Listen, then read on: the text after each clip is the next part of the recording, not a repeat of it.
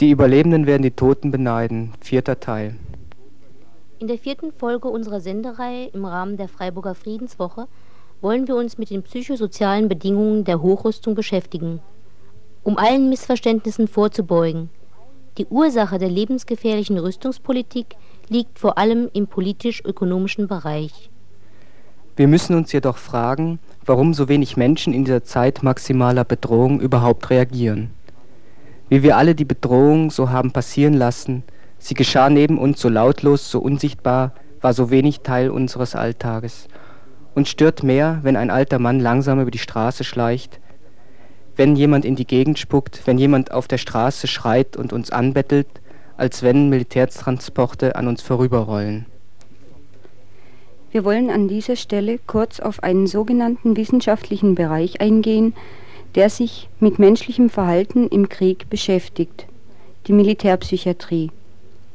Der Sozialpsychiater Pörksen erklärt auf dem Hamburger Kongress ihre Funktion.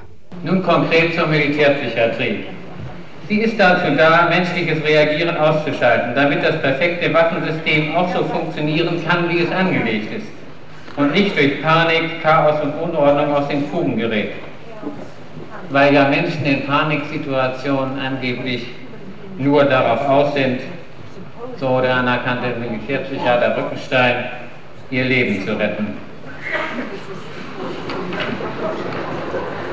Wenn einer doch mal menschlich reagiert, sich vor Angst in die Hosen macht, an Selbstmord denkt, zittert, sich weinend über den verblutenden Kameraden beugt, anstatt an der Waffe zu bleiben, oder wenn er Arzt ist, denen zu helfen, denen noch zu retten ist, dann handelt es sich hier um ein Fehlverhalten psychopathologischen Ausmaßes, das man entsprechend diagnostizieren, kategorisieren, vielleicht auch behandeln kann.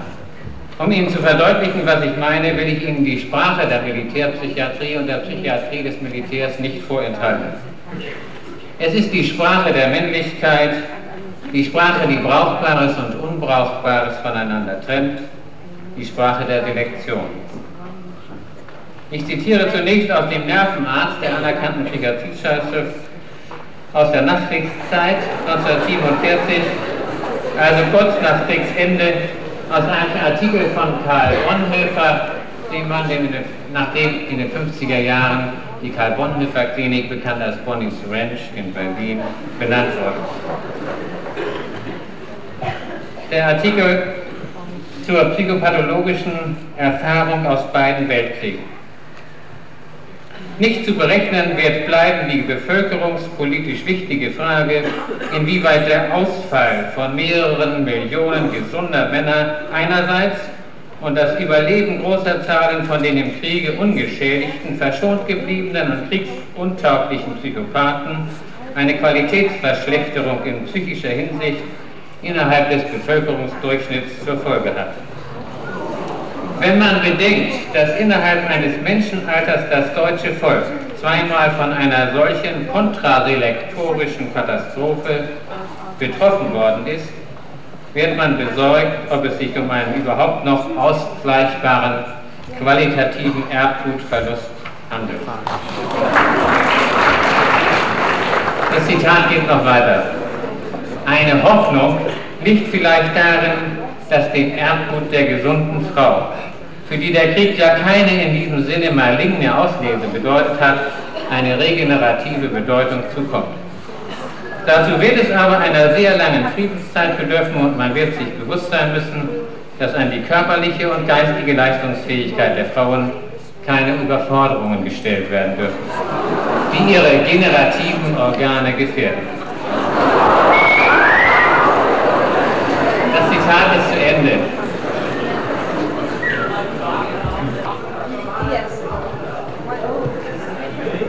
Ja. Karl Bonhoeffer ist der Arzt, der das 1947 im Nervenarzt geschrieben hat. Meine Freunde, die meisten von Ihnen sind Opfer dieser Qualitätsverschlechterung. Es sei denn, das gesunde Opfer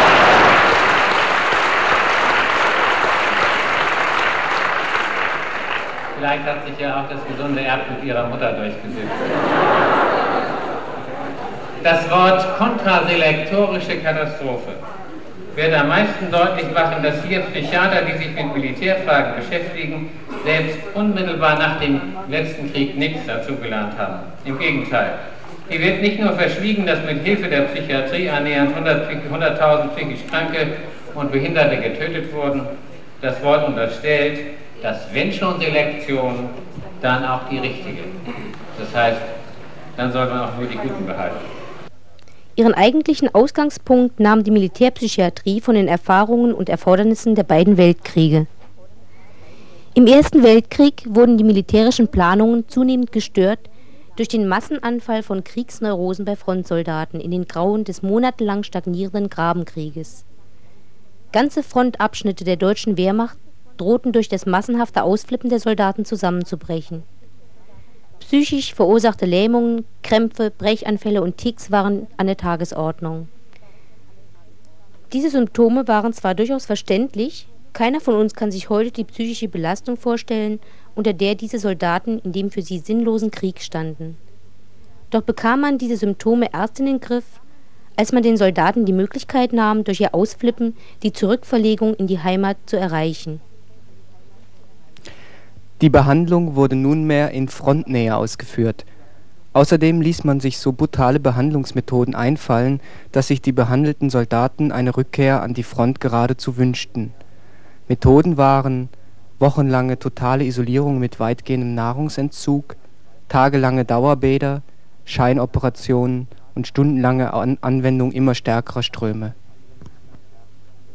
Sigmund Freud nach dem Ersten Weltkrieg zum Prozess eines ehemaligen Patienten gegen seinen Therapeuten als Gutachter geladen, beschrieb diesen Umgang mit dem sogenannten Kriegsneurotiker folgendermaßen. War er aus dem Krieg in die Krankheit geflüchtet, so wandte man Mittel an, die ihn zwangen, aus der Krankheit in die Gesundheit, also in die Kriegsdiensttauglichkeit zurückzufliehen. Den Ärzten ist etwas wie, ein, wie die Rolle von Maschinengewehren hinter der Front zugefallen. Die Rolle, die Flüchtlinge zurückzutreiben.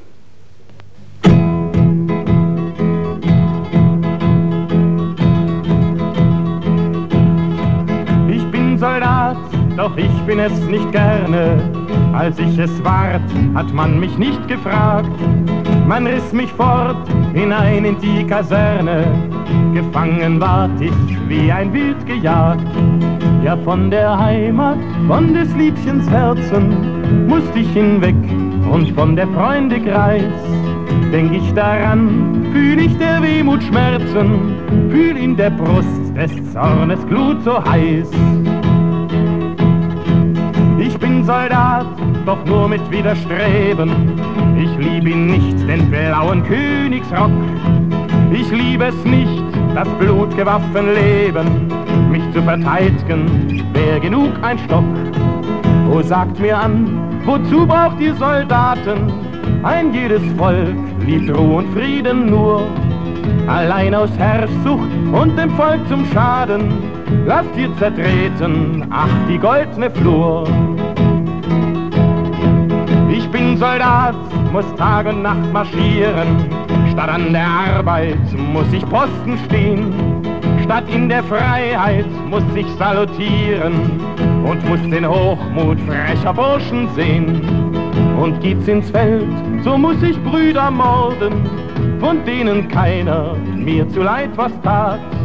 Dafür als Krüppel trag ich Band und Orden und hungernd ruf ich dann, ich war Soldat. Ihr Brüder all, ob Deutsch, ob Franzosen, ob Ungarn, Dänen, ob vom Niederland, ob grün, ob rot, ob blau, ob weiß die Hosen, gebt euch statt Blei zum Gruß die Bruder an.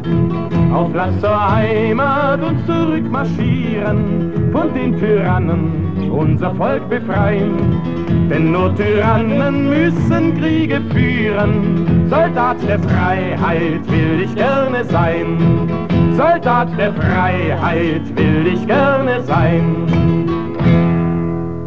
Im Zweiten Weltkrieg verlagerten sich die Symptome, nicht mehr das massive Ausflippen war an der Tagesordnung, sondern psychisch verursachte Magen-Darm-Störungen. Und auch da reagierte man schnell. Es wurden sogenannte Magenbataillone aufgestellt mit Spezialdiät für Magenkranke. Die Militärpsychiatrie und Medizin hat also immer die Funktion gehabt, die Kampfkraft der Truppe zu erhalten, der Mensch stand nur selten im Mittelpunkt ihrer Bemühungen. Dies ist auch heute noch so. Die Bundeswehr verfügt über psychiatrische Kliniken und einen psychologischen Dienst. Die Erfahrungen beider Weltkriege wurden berücksichtigt, ebenso wie amerikanische Erfahrungen, die im Korea und Vietnamkrieg gemacht wurden da in einem kommenden Krieg die Zivilbevölkerung wesentlich stärker betroffen sein wird, werden nunmehr die Erkenntnisse auch auf sie angewandt. Auch, auch sie muss funktionieren, wenn ein Krieg vorbere vorbereitbar und führbar werden soll. Vor allem fürchtet man Panikreaktionen in der Bevölkerung, wenn es mal soweit ist. Der führende Wehrpsychiater Brickenstein setzt sich mit diesem Problem auseinander. Panik ist eine planlose und unzweckmäßige Abwehr- oder Fluchtreaktion einer zur Masse degenerierten Menschengemeinschaft, die kollektiv auf eine tatsächliche oder vermeintliche Bedrohung ihrer Existenz erfolgt. Weil die treibenden Kräfte solcher oft unaufhaltsamer Kollektivreaktionen vor allem maßlose Furcht, pathologische Angst, Hemmungslosigkeit, Kritiklosigkeit, Fanatismus, religiöse oder ideologische Borniertheit sind läuft eine solche Menschenmasse dann wie mit verbundenen Augen und zugehaltenen Ohren sinnlos in ihr Glück, Unglück. Äußerliche Merkmale einer solchen Panikbereitschaft sind unter anderem häufig wilde Streiks, gemeinsame Unregelmäßigkeiten, Widersetzlichkeiten, Sachbeschädigungen, rücksichtslose Verfolgung von Minderheiten und grober Vandalismus. Machen wir. Beim Einsatz von Atombomben muss damit gerechnet werden, dass auch Personenkreise abartig reagieren, die sich bisher bei Belastung unauffälliger verhalten haben. Die Behandlung muss in einer sofortigen Absonderung bestehen. Außerdem sollte bei Vorhandensein der Mittel eine chemische Ruhigstellung erfolgen oder es muss sofort etwas geschehen und wenn die Behandlung eine Ohrfeige oder ein K.O.-Schlag ist.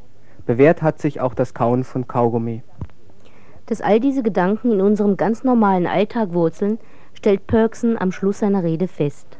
Parallelen zu ziehen zu unserem gesellschaftlichen Leben, in dem sich unendlich viele Menschen daran gewöhnt haben, dass es eben so ist, wie es ist, dass die Dinge gut funktionieren müssen, dass von einer Demokratie nichts mehr zu spüren ist, dass Geld und Bürokratie, klare Hierarchien und vernünftige Organisationsberatung die Dinge schon auf den richtigen Weg bringen. Und wenn es um unsere Haltung und um unseren Einsatz in Katastrophen geht, dann sind wir eben als echte Männer wieder gefragt.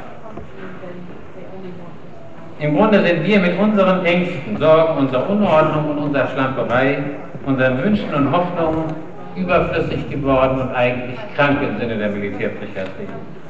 Und hier findet eine Umkehr der Weltordnung statt. Die Neutronenwaffe ist als Waffe pervers, denn sie tötet Leben und nicht Material. Die Militärpsychiatrie ist als Lehre vom gesunden und gestörten Verhalten pervers. Denn sie verlangt seelenloses Reagieren und tötet unsere Seele schon bevor es zum Krieg kommt.